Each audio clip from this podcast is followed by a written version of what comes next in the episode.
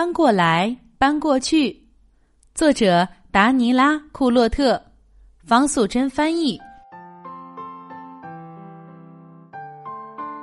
这是长颈鹿，它非常高大。这是鳄鱼，它非常矮小。它们的身高整整差了两米又四十三厘米。尽管如此，他们是一对真正的爱人。他们是怎么认识的？这写在另一本书里。对于这段相识，鳄鱼和长颈鹿都非常高兴。当然，真心相爱的人都希望有一栋房子。这样，他们才能够生活在一起。于是，他们搬到城市的边缘，搬进鳄鱼的小房子。不过，那儿并不理想，一点儿也不理想。长颈鹿走到哪儿都会撞到头。当他睡觉时，只要伸展一下身体，他就完全看不到鳄鱼了。当他想要坐得舒服一点时，同样的事又发生了。他得把脖子从烟囱里伸出去。要不我们搬到你家去吧？鳄鱼对长颈鹿说：“小鳄鱼住大房子，总比大长颈鹿住小房子要好得多。”于是他们搬到城市的另一边，搬进长颈鹿的大房子。但是住在那里也有很多困难，而且非常困难。鳄鱼怎么在这张桌子旁边吃东西呢？这桌子太高了，也许它需要一把高高的椅子吧。但是鳄鱼又怎么坐上去呢？他们可以改用一张比较矮的桌子，但是那又不适合长颈鹿。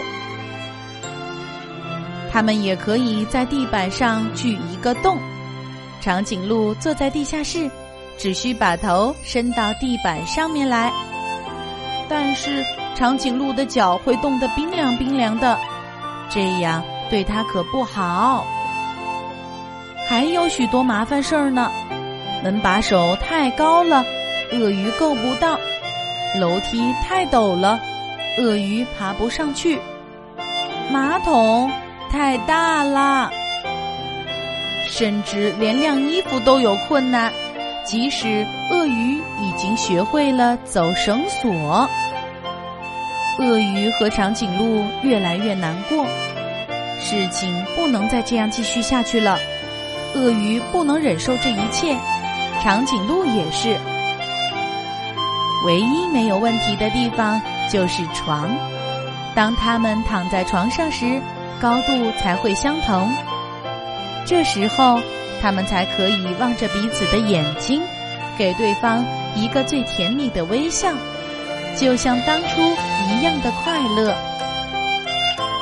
于是，他们想出了一个解决问题的好办法。第二天一早，阳光灿烂，鳄鱼和长颈鹿在花园里制定了一项伟大的计划。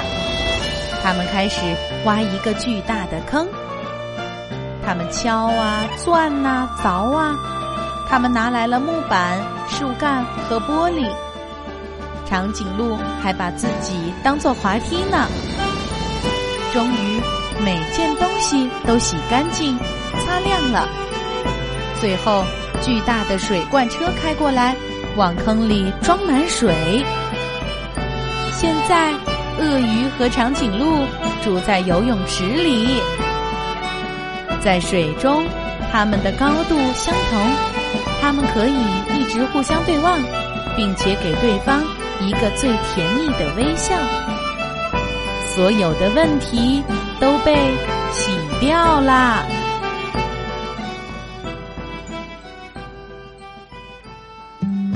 今天的故事由丸子妈妈讲述。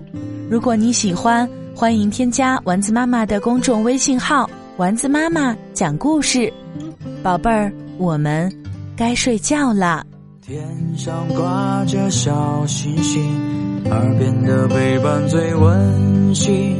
闭上眼，想象着自己住在美丽的童话